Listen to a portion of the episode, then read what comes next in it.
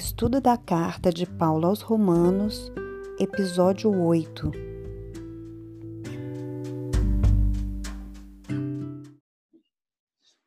Bom, é, os judeus nesse momento eles se afastam da Igreja de Roma e os cristãos, obviamente, eles começam a, a passar todos esses ensinamentos que vêm de Paulo. E a leitura dos historiadores é que quando esses judeus retornam para a igreja que estava sendo estabelecida, há um choque.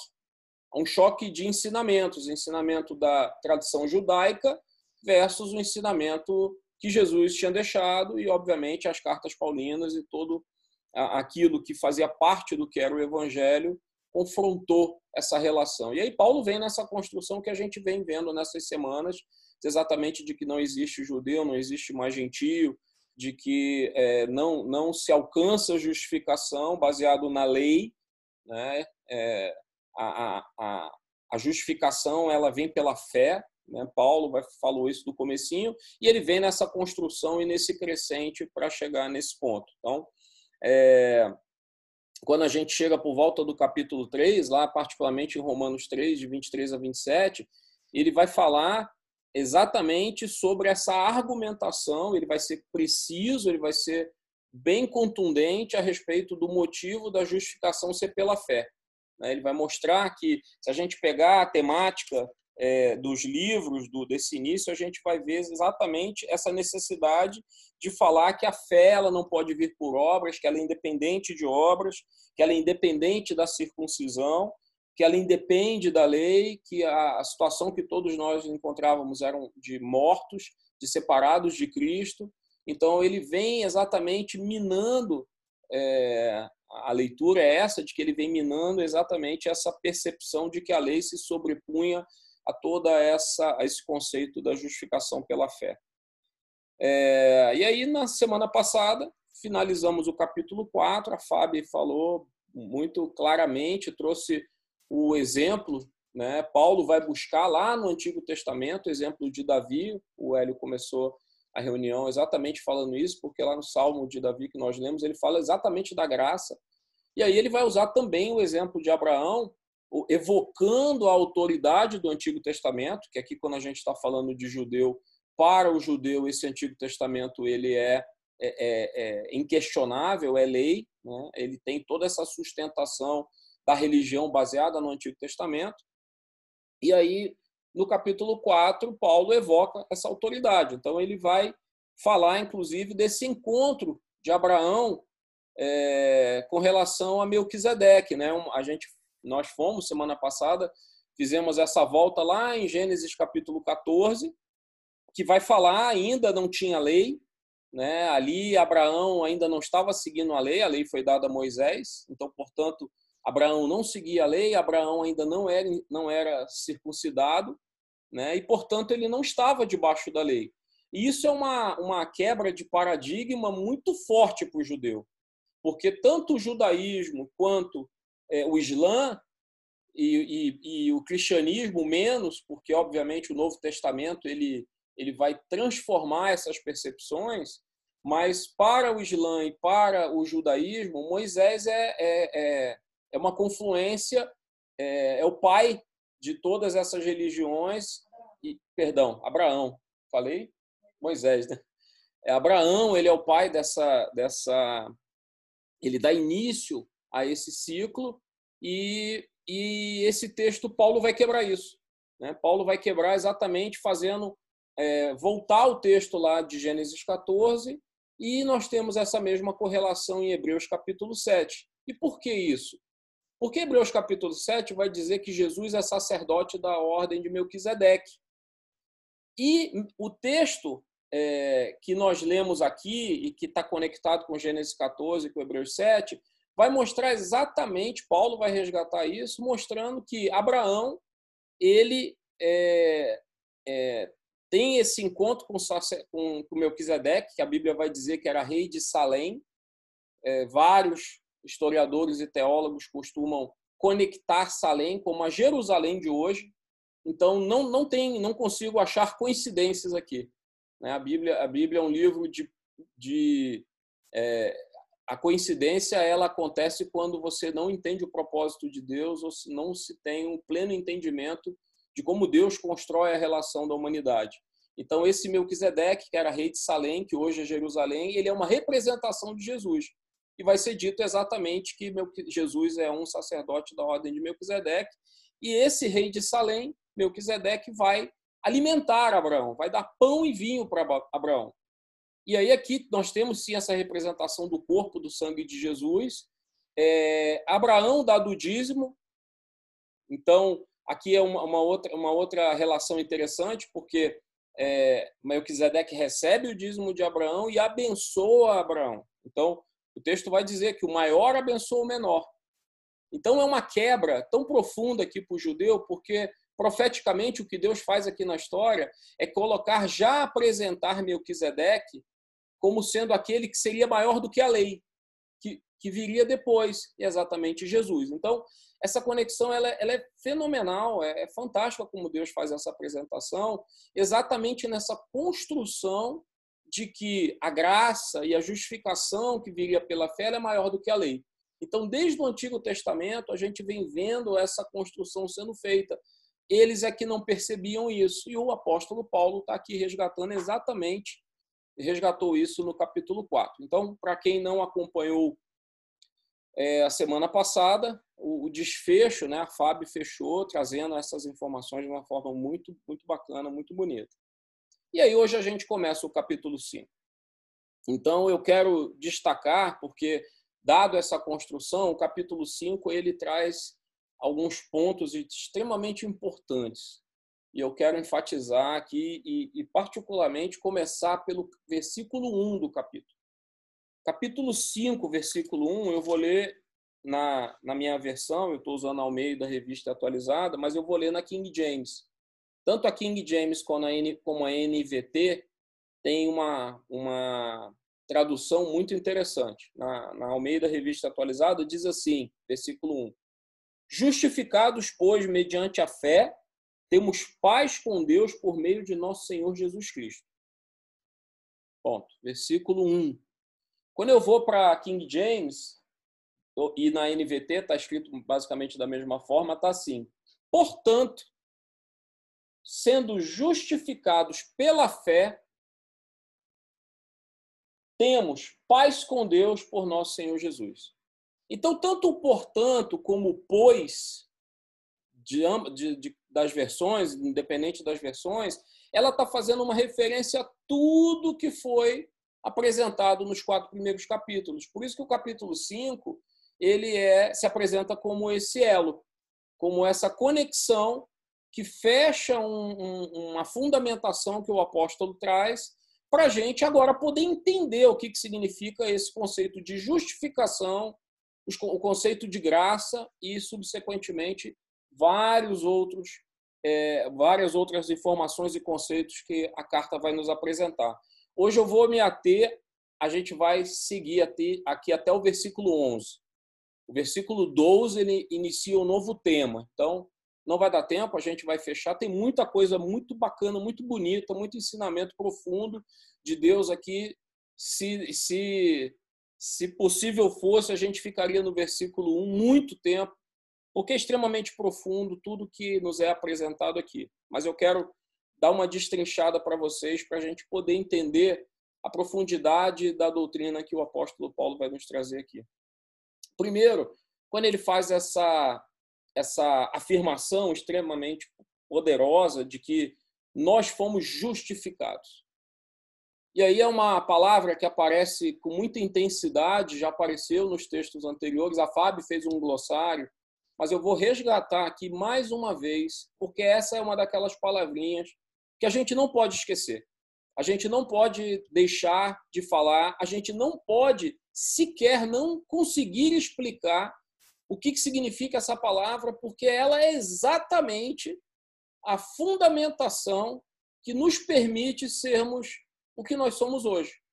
Copartícipes da missão, filhos, separados, santos, ela começa a partir dessa palavra. Então, a justificação, ela significa que é, é, Deus pega aquele que era pecador, Né? Porque é, o, o, por que, que o versículo 1 ele, é, ele, ele, é, ele é todo concatenado? Né? Porque quando ele diz que justificados, pois, ou, portanto, sendo justificados pela fé, ele diz primeiro qual é o caminho pelo qual nós somos justificados. Então, o caminho pelo qual nós somos justificados é pela fé.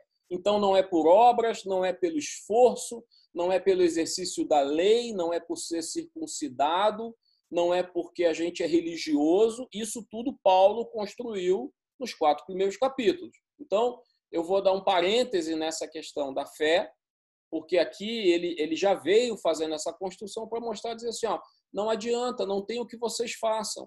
Não é pelo esforço de vocês, não é por uma relação de barganha, de troca, é pela fé. Então, a justificação, que é o que a gente vai discutir, vem pela fé. Então, somos justificados mediante a fé e, a partir dessa justificação, a gente passa a ter paz com Deus. E aí, aqui é um outro fundamento muito importante. Eu estou utilizando o contexto do primeiro versículo para a gente reforçar esse entendimento do que é essa justificação. Então, ela não vem por nenhum outro meio, ela vem pela fé, e ela é importantíssima porque ela vai fazer com que nós voltemos a nos conectarmos com Deus. Porque se ele está dizendo que a gente volta a ter paz com Deus a partir da justificação, significa que nós estávamos em guerra com Deus. Significa que nós estávamos afastados dele. Significa que a justificação, seja lá o que ela signifique, ela fez com que nós voltássemos a estar conectados com Deus. Então, essa palavra justificação ela é extremamente importante para a nossa realidade. Ela, ela, ela vai significar exatamente, ela vai nos proporcionar o fato de nós voltarmos a, a termos relacionamento com Deus. Porque se você não está em paz com uma pessoa, ou você é indiferente, ou você está em guerra. É simples assim. No contexto bíblico, quem não estava em paz com Deus estava ou em guerra ou apático a ele. Ele vai dizer que quem não está em paz com ele é inimigo de Deus. E se a gente parar para pensar, se a gente olhar o Antigo Testamento, a gente vai ver uma série de demonstrações, uma série de situações de pessoas que foram, e, e nações e povos, que eram inimigos de Deus. E a gente conhece, pelos relatos bíblicos, o que acontece com os inimigos de Deus, ou o que aconteceu com os inimigos de Deus. Então, os inimigos de Deus eles foram dizimados, eles foram derrotados, eles foram mortos, eles passaram por, por provações, por situações é, extremamente complexas que levaram à morte. E os inimigos de Deus hoje eles não continuam, numa, eles não têm uma situação diferente, porque a Bíblia vai dizer que aos inimigos de Deus está é, é, direcionado à condenação. Então, se manter inimigo de Deus significa estar morto. Se não fisicamente agora, mas espiritualmente, porque não estamos reconectados nele. Então, esse, esse pano de fundo é importante a gente entender que é, é, esse é esse o foco do capítulo ao falar de justificação. Para dar uma informação bíblica, é, a respeito dessa, dessa palavra que ela passa a, a, a, circundar a nossa vida e a fazer parte da nossa realidade, ela foi profetizada no Antigo Testamento. A gente, a gente é, interpreta, ouve, absorve textos bíblicos sem entender o contexto. Mas, por exemplo, o profeta Abacuque, capítulo 2, versículo 4, ele vai fazer é, vai falar uma frasezinha que a gente entende mal. Ele vai dizer que o justo viverá pela fé. Aí, o que, que a gente entende? Não, justo assim, eu sou legal, eu sou um cara do bem, e aí eu vou viver, eu vou viver de fé, eu não vou me preparar, eu não vou estudar, eu não vou trabalhar, eu não vou fazer o que eu tenho que fazer porque eu sou justo e, portanto, eu tenho fé e Deus vai me ajudar na minha vida. E quando a gente olha o contexto de Paulo e olha para trás, assim, não, não, Justo é aquele que foi justificado e, portanto, nós seremos justificados pela fé. Então, a nossa vida, que é vida eterna, que é, é vida em Cristo, ela só existe quando nós somos justificados. Por isso, o profeta disse lá atrás que o justo viverá pela fé. Então, a gente precisa entender essas coisas, porque é, é, é, é, nós precisamos, o apóstolo Pedro vai dizer que nós precisamos dar conta de defender a nossa fé, dizer em que nós acreditamos, no que nós acreditamos, por que acreditamos naquilo, e a gente precisa ter esses firmes fundamentos. Então, o que o texto está dizendo aqui é que a nossa situação ela é transformada a partir de um ato externo. Não, eu não fiz nada para merecer. E aí nós vamos falar de graça. Foi um ato de Jesus que me justifica, que me torna justo. E esse ato eu aceito ele através da nossa fé. Tudo bem até aqui, pessoal? Tranquilo? Panorama, pano de fundo? Beleza. E aí, o que eu quero nesse texto, particularmente, nesses primeiros 11 versículos, eu quero me ater aos efeitos dessa justificação. O que que o ato de Deus de entregar o seu filho, ele entrega a Jesus para que os nossos pecados sejam cobertos, pagos e nos tornarmos justos. É isso que significa essa a justificação. Porque como vimos, estávamos todos condenados. Nem a lei, nem consciência, nem atos humanos eram capazes de nos reconectar a Deus. É o que o apóstolo está falando. Por meio de Jesus Cristo. Então, foi através do sacrifício dele. Foi ele se entregando na cruz, foi ele morrendo pelos nossos pecados que nos torna justos. Então, não tem nada que nós venhamos a fazer que nos coloque nessa posição. Né? Então, entendido que justificado, justificação é esse ato em que Jesus nos torna justos através do sacrifício dele, a gente precisa entender o que e como a nossa vida passa a se desenvolver, qual é o nosso comportamento, quais são os efeitos dessa justificação. Porque nós não somos mais inimigos de Deus. Nós passamos a ser, como a Bíblia nos chama, de amigos, de filhos, de servos. Então, o ato de Jesus de morrer por nós, de se entregar, nos coloca exatamente nessa situação de que a partir de agora nós temos alguns efeitos dessa justificação. E é isso que eu quero me ater na nossa conversa de hoje. Então eu vou eu vou passar alguns pontos e, e vocês vão ver que eu vou, vou correr o texto. O texto vai me mostrar aqui vários efeitos na nossa vida a partir dessa justificação.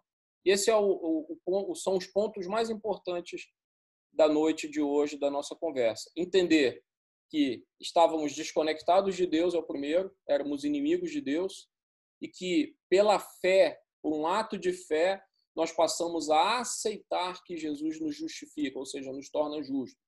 E a partir desse momento, algumas coisas acontecem na nossa vida. E são esses pontos que a gente vai começar agora. O primeiro é, acabei de falar, poderia ficar falando aqui exaustivamente, é que ao sermos justificados, o primeiro efeito da justificação é que a gente passa a ter paz com Deus. Então já falei bastante disso e, e, e eu acho que fica claro porque não não tem como é, ter conexão, é, aceitar o sacrifício é, pensar em vida eterna se nós não estivermos conectados em, em, em, Deus através do sacrifício de Jesus Cristo. Então, é, nele, em, em Deus, no sacrifício de Jesus, na obra propiciatória dele de nos tornar é, propícios a essa justificação, nós passamos a termos paz com Deus.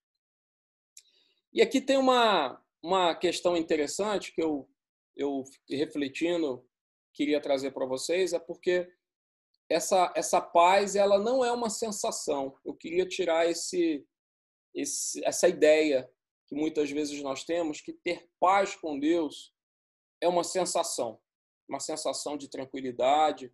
Existe uma diferença, é, parece simples, mas não é. Existe uma diferença entre ter paz com Deus e ter a paz de Deus. Existe uma diferença fundamental aqui. E é isso que eu quero explicar nesse primeiro ponto, né, nesse primeiro efeito, porque paz com Deus ele é um estado. Ele não é uma experimentação, ele não é uma sensação em que a gente é, se encontra independente do que a gente sente. Ah, hoje eu tô, hoje eu tô bem, eu tô em paz com Deus. Não, hoje eu amanheci virado, eu tô, tô obrigado com Deus. Não. Paz com Deus é essa condição que ele nos dá a partir da justificação. Ao termos sido justificados, isso aconteceu na cruz, aqueles que aceitam isso pela fé passam a ter paz com Deus. A nossa conexão com Deus foi restabelecida. Então, isso significa essa paz com Deus. A paz com Deus ela, ela veio dessa obra salvadora de Jesus. E ela é independente da paz de Deus. Quando Jesus ele encontra com seus discípulos ao longo de, dos vários textos que a gente lê no Novo Testamento, ele diz que ele, ele dá a paz, que a paz é, é, que eles tenham a paz com Deus. Ele traz a paz com Deus e muitas vezes ele apresenta situações para trazer paz aí sim de Deus no sentido do, das tribulações da caminhada. Então, a paz de Deus é esse sentimento aí sim que nos invade, gera experiência, gera conforto no coração e às vezes a gente tem momentos que a gente está com essa paz de Deus abalada. E muitas vezes vem do próprio Deus, porque a gente vai ver no texto um pouco mais à frente que ele vai dizer que no meio da tribulação a gente tem que se regozijar.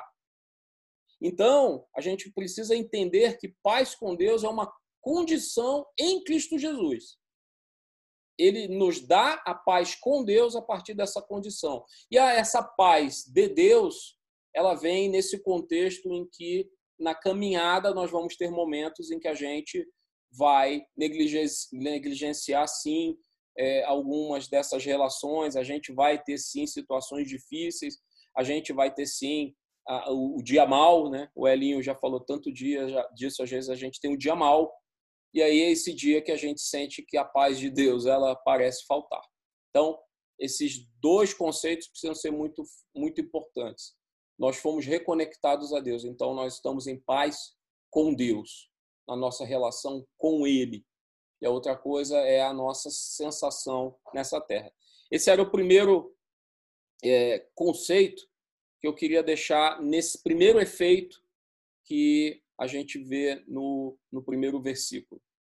É, um, talvez uma forma de exemplificar isso seja é, a paz com Deus é você estar tá num avião voando em céu claro, tranquilo, e de repente é, você é, você entra num, numa nuvem escura ou o voo entra noite adentro e você fica obrigado a pilotar com instrumentos, você não está conseguindo enxergar nada, não está conseguindo sentir nada mas aí você prova que, como filho de Deus, você tem a paz com Deus, que vai dizer o seguinte: independente de estar escuro lá fora, independente de estar tendo turbulência, a minha vida está nele. Não importa o que aconteça, o avião pode cair, isso não vai romper a minha paz com Deus. Então, esse, esse, esse entendimento ele é muito profundo no, nesse no conceito da justificação. É, dois cuidados que a gente precisa tomar nesse conceito, nesse contexto dessa paz, dessa relação de paz. É que, primeiro, existe uma falsa paz. Essa falsa paz, normalmente, ela é trazida pelo legalista ou pelo moralista, quando ele tenta acalmar a sua consciência diante de Deus mediante o cumprimento das leis. É exatamente o que Paulo condena nos fariseus. Né? Então, eles acham que por estarem cumprindo a lei, estão em paz com Deus. Eles acham que por estarem cumprindo todos os preceitos da lei, eles estão conectados com Deus. Então, esse, essa falsa sensação da religião, a religiosidade, ela talvez seja o maior inimigo da paz com Deus. Porque a gente acha que a nossa conexão se dá através de cumprimento de regras. E é exatamente o que Paulo e Jesus vai falar tanto nos evangelhos. O segundo inimigo dessa paz são exatamente as pessoas que não têm absolutamente consciência disso. Não compreendem o, o, o sacrifício de Jesus, não entendem a, a questão da necessidade de rejeitar o pecado, vivem num estado de meio um estado de anestesia, de insensibilidade a, essa, a, a, a essas questões, a seriedade do pecado. A gente falou sobre a ira de Deus, e é interessante perceber né, que a gente, quando falou da ira de Deus, falei um pouco sobre essa questão da. da o Elinho falou bastante também, a Fábio tocou nesse assunto, mas independente da conceituação, se, se ira é ou não um atributo de Deus, enfim, é, o ponto é que a ira ela é um ponto importante na doutrina, porque ela nos lembra exatamente que quem não tem essa paz com Deus, que quem não está conectado com Deus, está sujeito à ira. E a ira ela é um instrumento extremamente importante para a gente é, derrubar os conceitos, é, os ensinamentos de pessoas que gostam de dizer que o inferno não existe, que a, o, o, julgamento não vai acontecer, de que Deus ama todos e, portanto, no final vai dar um jeito de salvar todo mundo. O principal elemento bíblico de apontamento da ira de Deus é mostrar que ela tem um resultado pela, pela desconexão da paz com Deus. Então a ira, ela lembra que aqueles que não estão em paz com Deus vai ter um, uma, uma, uma consequência. Então a ira ela é essa consequência para os inimigos de Deus. Então, a doutrina do inferno, da ira de Deus, ela é importante, porque ela mostra exatamente o fim daqueles que rejeitam a Deus. Né? O segundo efeito da justificação, continuando, está no versículo 2, que ele vai dizer o seguinte: por intermédio ou por meio do qual é, de quem obtivemos igualmente acesso pela fé à graça de Deus. Então veja, ao termos, ao sermos justificados, o primeiro ponto é que a gente é, reconecta com Deus, nós mantemos a nossa paz, fazemos as pazes com Deus. O segundo efeito dessa justificação é que pela fé nós passamos a ter acesso à graça de Deus. E aqui é, também daria para a gente falar um bocado de coisas, e tem uma infinidade de teorias, teologias, livros, é, teses sobre essa graça. E eu vou tentar aqui, de uma forma muito, muito resumida, explicar a importância desse segundo efeito. Porque quando ele fala que a gente passa a ter acesso à graça e a gente vai no original, a gente vai ver que a palavra do original do grego aqui, ele não está. É, acesso talvez seja uma tradução simples para explicar que ao sermos justificados, o acesso ele significa uma introdução, uma condução à presença da graça de Deus. Não é só um acesso, não é uma porta só. E aí o termo ele remete no hebraico ao mesmo que a gente vai encontrar lá no livro de Esther. É, capítulo 5 do livro de Esther tem um, uma narrativa muito interessante que vai dizer da preocupação dela e, e, de toda a preparação, porque ela precisava chegar à presença do rei, mas ela não podia fazer isso por conta própria. É, é, ela, ela tinha que ser convidada, ela tinha que ser levada. E você só é levada à presença do rei, de uma autoridade, por alguém que tenha esse acesso. Você só pode ter acesso ou ser introduzido ou conduzido à presença de alguém dessa magnitude, dessa, dessa importância, se você for convidado e se alguém levar você até lá. E aí, quando ele está falando que é, essa justificação nos leva pela fé, de novo, porque nós somos justificados pela fé. Então, essa mesma fé nos leva à graça. E aí, o conceito da graça aqui, ele é exatamente toda essa natureza de Deus que nos dá aquilo que nós não merecíamos. Então, quem nos leva a isso é Jesus. O sacrifício de Jesus na cruz é o que nos dá esse acesso. Nós não, nós não chegamos a Deus por nosso, nosso mérito, por nosso esforço. Chegamos a Deus pelo sacrifício, pela condução, pela introdução. É Jesus que nos leva.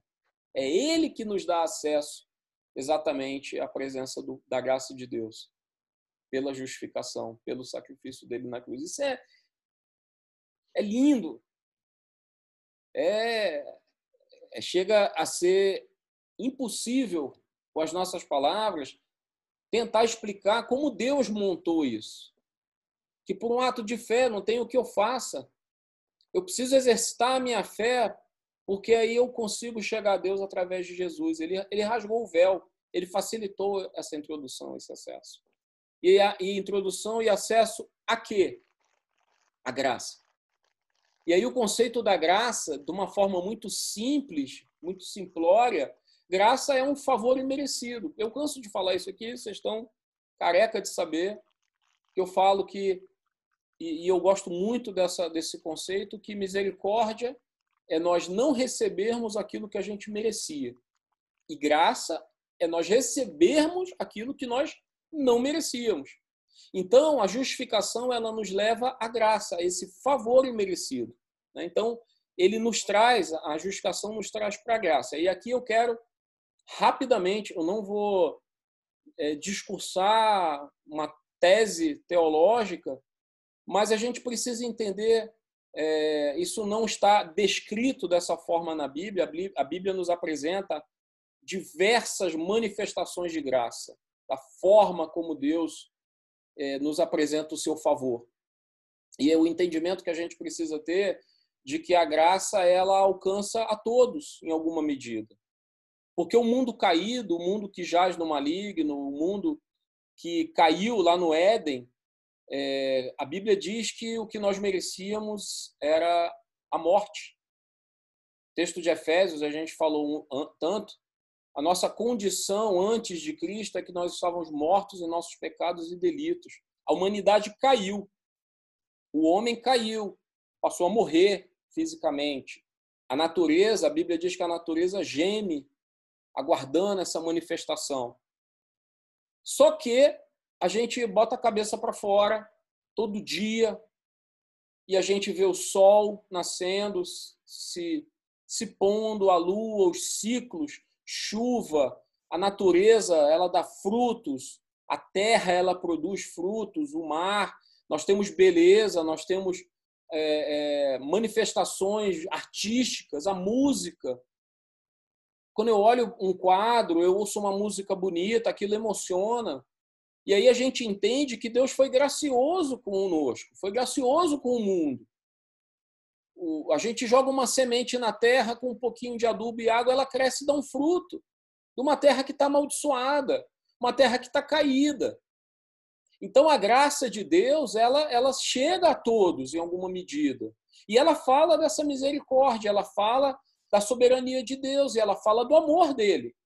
Por isso que a palavra de Deus diz que é, é indesculpável, porque a natureza ela manifesta a glória de Deus.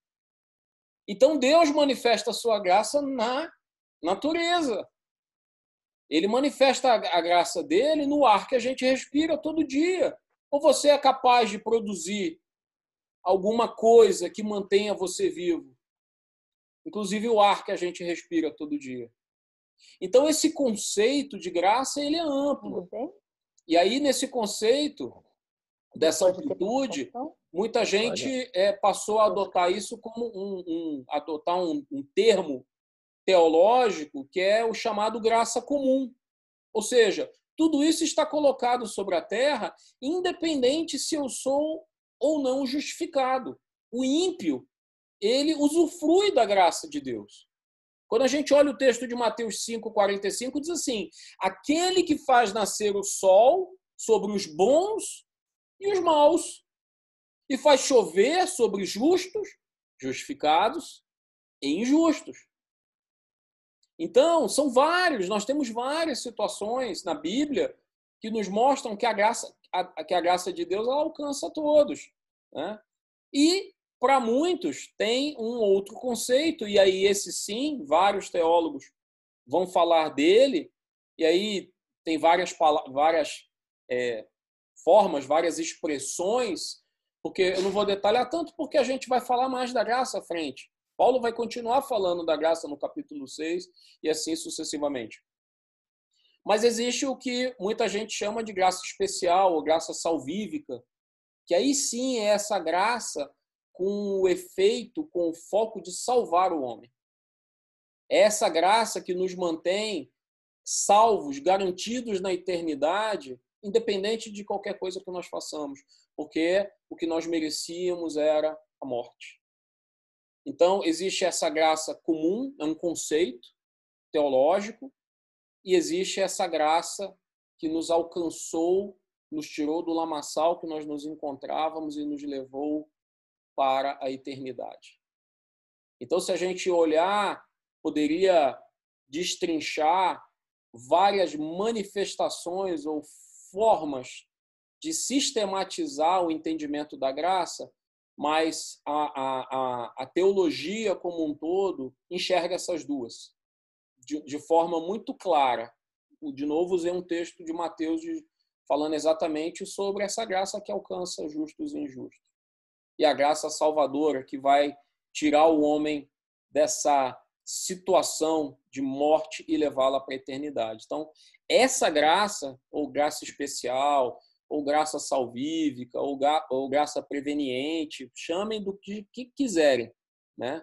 Essa graça que Deus conquistou para o seu povo através da morte de Jesus e da ressurreição, então do sacrifício na cruz. Né?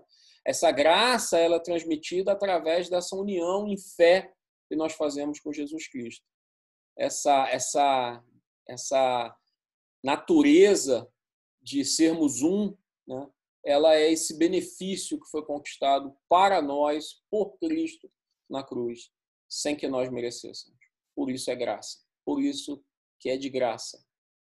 Por isso que é, é tão indignante, é tão revoltante quando a gente vê é, pessoas, igrejas, pastores comercializando a fé.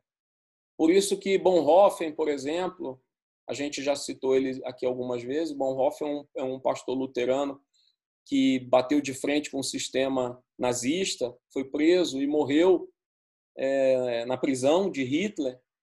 Ele, ele vai dizer, ele vai cunhar um termo, vai sistematizar um termo chamado de graça barata, e que muita gente também não entende, mas exatamente é essa banalização de, de quem é Deus, de como Deus lida conosco, essa, essa essa coisa de que tudo é amor sem arrependimento, de que é, não se fala de pecado, não se fala de inferno, é, em que eu barganho com Deus, eu oro, é, eu jejuo porque eu quero alguma coisa em troca, tudo isso está dentro nesse conceito da banalização do, da graça. Né? E a gente tem esse homem que deixou um legado tão, tão bonito de ensinamentos e de indignação é, com relação a, a, a, esse, esse bem tão precioso que Deus deixou para a gente, que é a graça.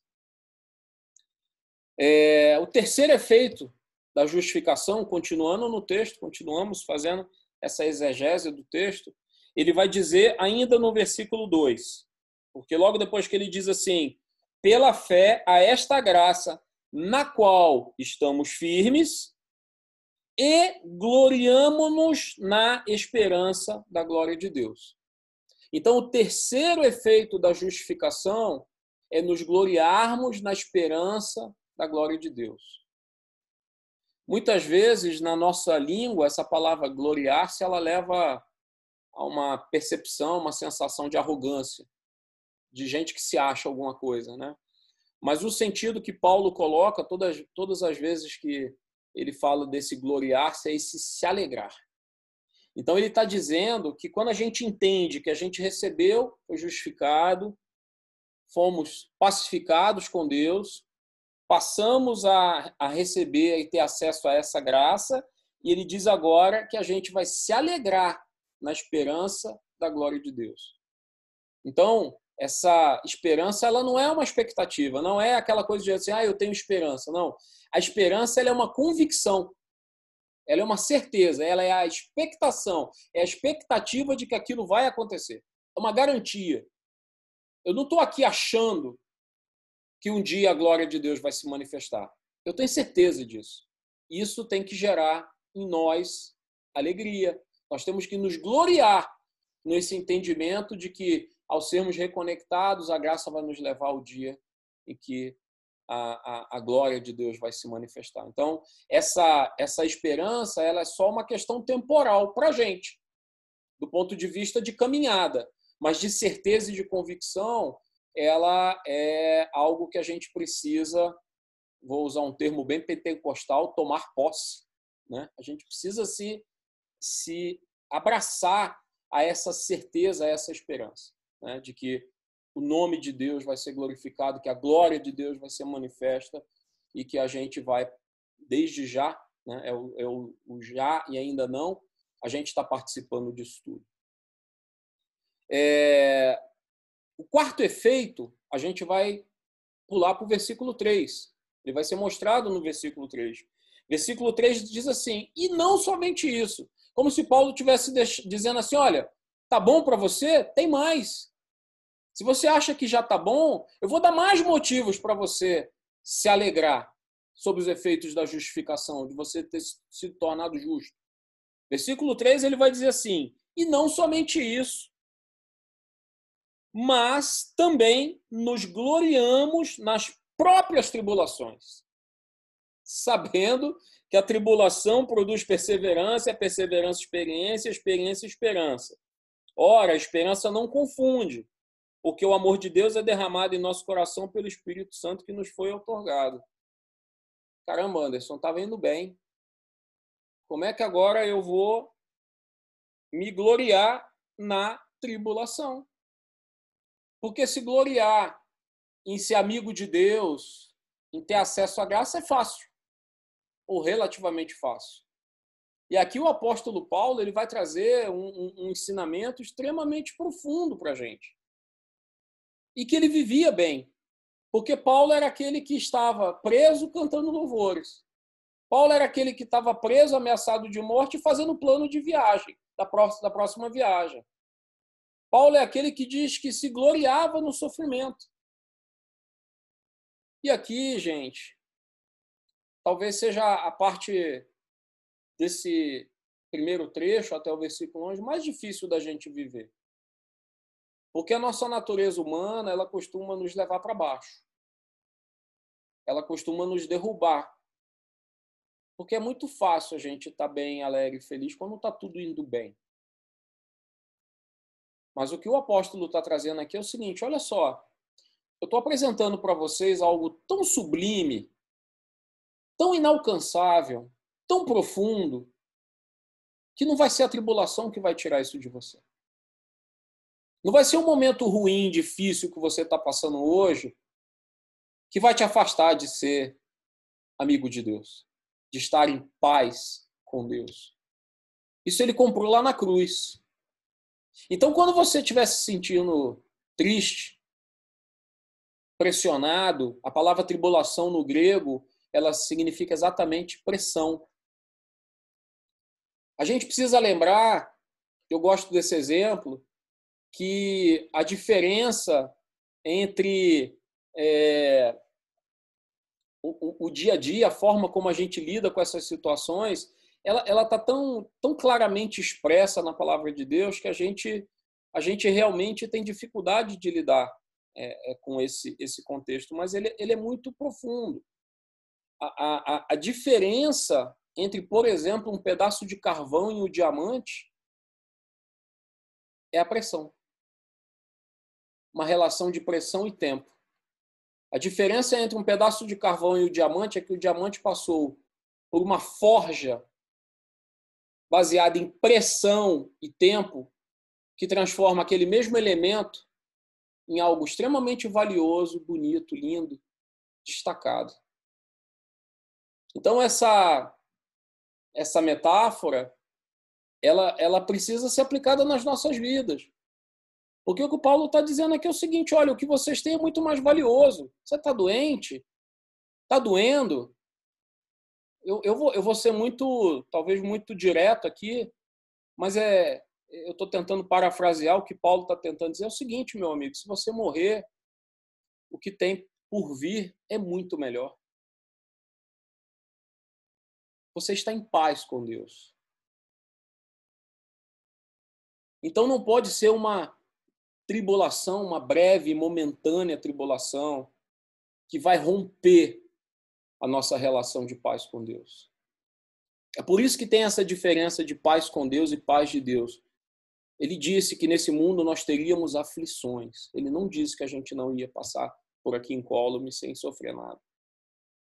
E o sofrimento ele não pode ser motivo para a gente romper a nossa relação de paz com Deus. E aí Paulo vai além, e, e isso para as pessoas aí fora é uma loucura.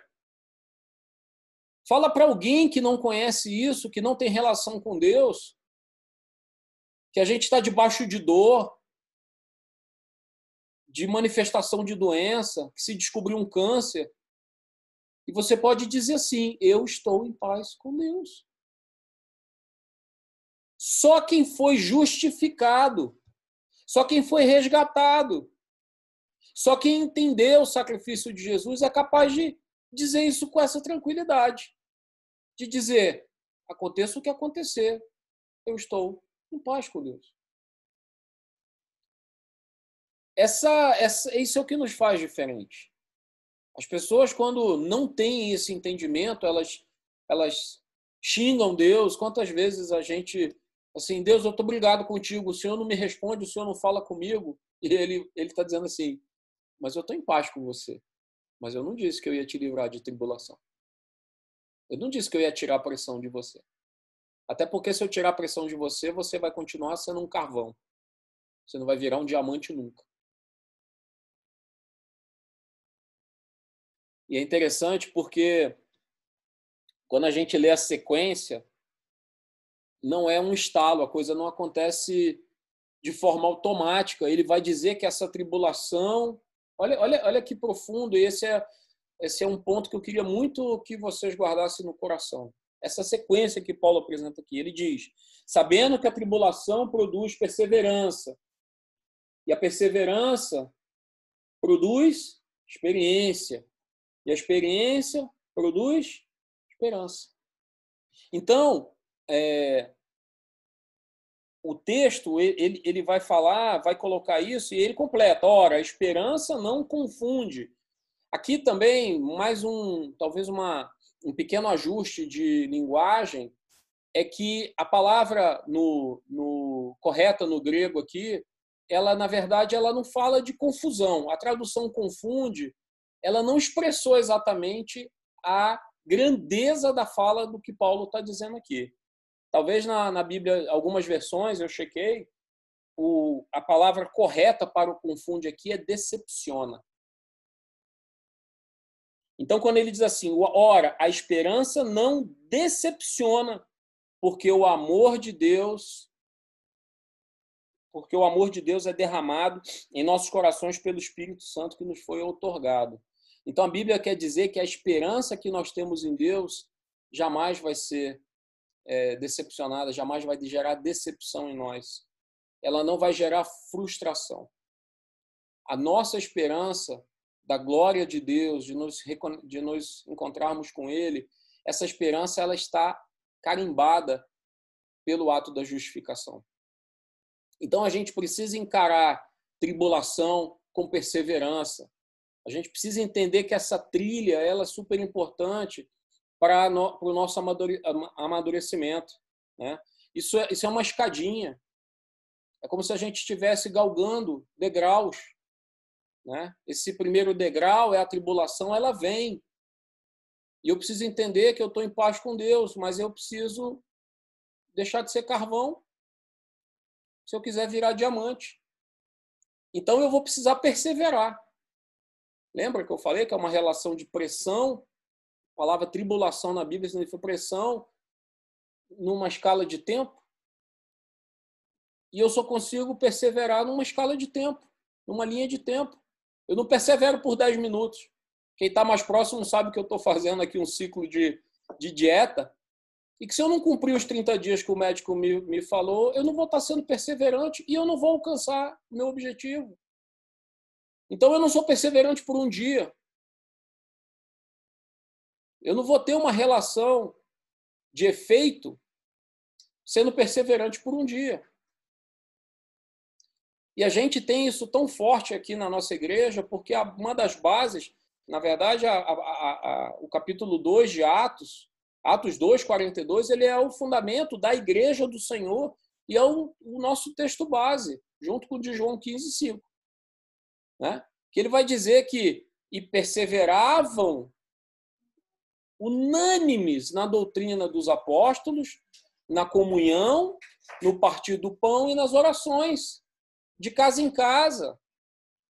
Essa igreja que perseverava unânime, juntos, na comunhão, no partir do pão, é uma igreja que tinha acabado de ver Jesus partir, se sentiram órfãos, estavam se sentindo órfãos. Essa igreja que está declarando que perseverava.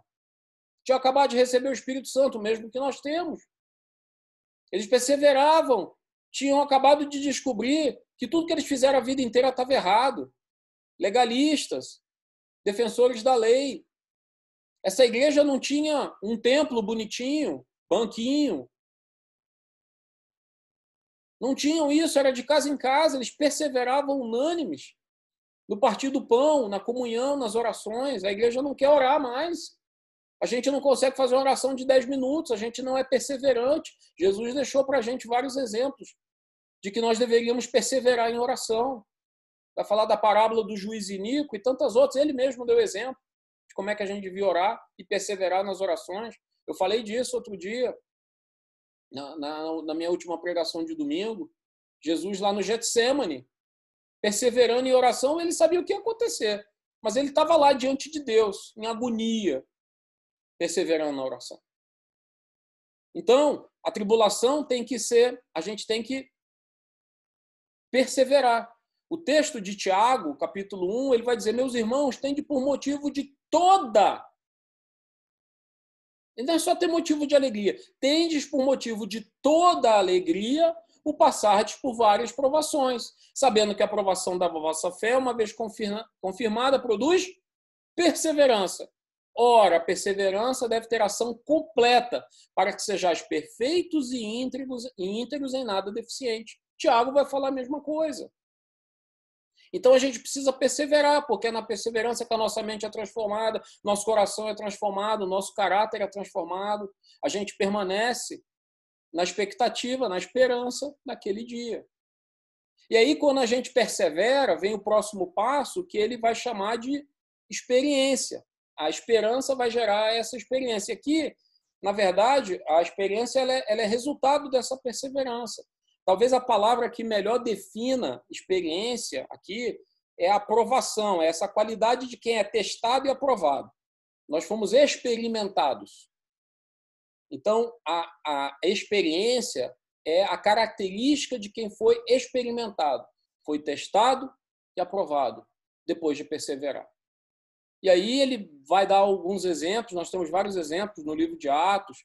Paulo vai falar, 2 Coríntios, enfim, tem algumas demonstrações muito interessantes falando a respeito dessa coisa de perseverar, de não desistir, de não jogar toalha, da gente entender que a gente precisa continuar no dia a dia, que a gente vive é, males, né? Cada dia tem o seu mal, cada dia a gente tem que vencer os males que nos afligem, né? E a gente vai ganhando experiência, a gente vai sendo aprovado, a gente vai crescendo, o carvãozinho começa a ganhar tom de diamante. E aí, depois da experiência, a gente chega na esperança, que é aquela garantia. Essa é a trilha. Esse é o caminho que Paulo vai apresentar exatamente aqui nesse trecho. Quinto efeito, estou quase finalizando, a gente vai encontrar ele do versículo 5 ao 8. Porque ele vai dizer: ora, a esperança não confunde. Já falei para vocês que talvez o melhor texto aqui seja não decepciona. Porque o amor de Deus é derramado em nosso coração pelo Espírito Santo. Por quê? Porque Cristo, quando nós ainda éramos fracos, morreu e a seu tempo pelos ímpios. Dificilmente alguém morreria por um justo, pois poderá ser que pelo bom alguém se anime a morrer mas Deus prova o seu próprio amor para conosco, pelo fato de ter Cristo morrido por nós, sendo nós ainda pecadores. O quinto efeito da justificação é que o amor de Deus é derramado sobre nós. E a maior manifestação do amor de Deus que é derramado sobre nós é exatamente a entrega do seu filho para nos justificar. Aqui é quase uma, uma relação de causa e efeito. O quinto efeito dessa justificação é que o Espírito de Deus enche os nossos corações com o amor de Deus, é o que ele está falando aqui. ele nos comunica, o Espírito de Deus testifica em nós, de forma subjetiva até às vezes, que Deus nos ama. Mas de forma objetiva, ele mostra que ele nos ama pelo sacrifício do seu filho, que nos justifica. Pulando, versículos 9 e 10, a gente vai ter a sexta e penúltimo, sexto e penúltimo efeito da justificação. É porque com tudo isso, quando a gente caminha nessa trilha, na esperança da, da vinda dele, é porque nós seremos salvos e livres da ira. 9 e 10 diz assim: Logo, muito mais agora, sendo justificados pelo seu sangue, seremos por ele salvos da ira. Porque se nós, quando inimigos, fomos reconciliados com Deus, mediante a morte do seu filho, muito mais, estando já reconciliados, seremos salvos pela sua vida.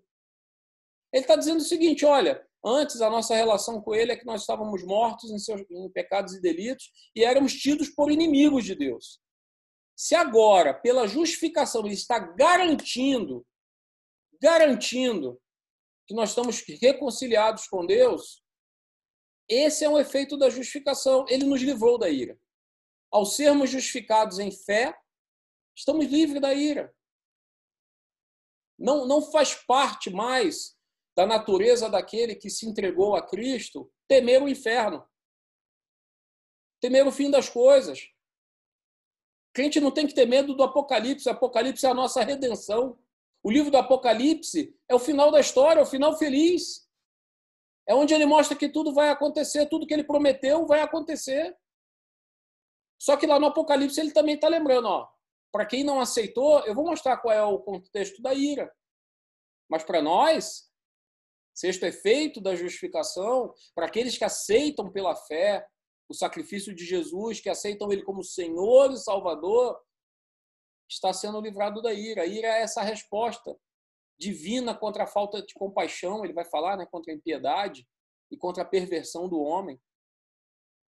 Né? O, o, o, a ira ela, ela é resgatada diretamente através do sacrifício de Jesus.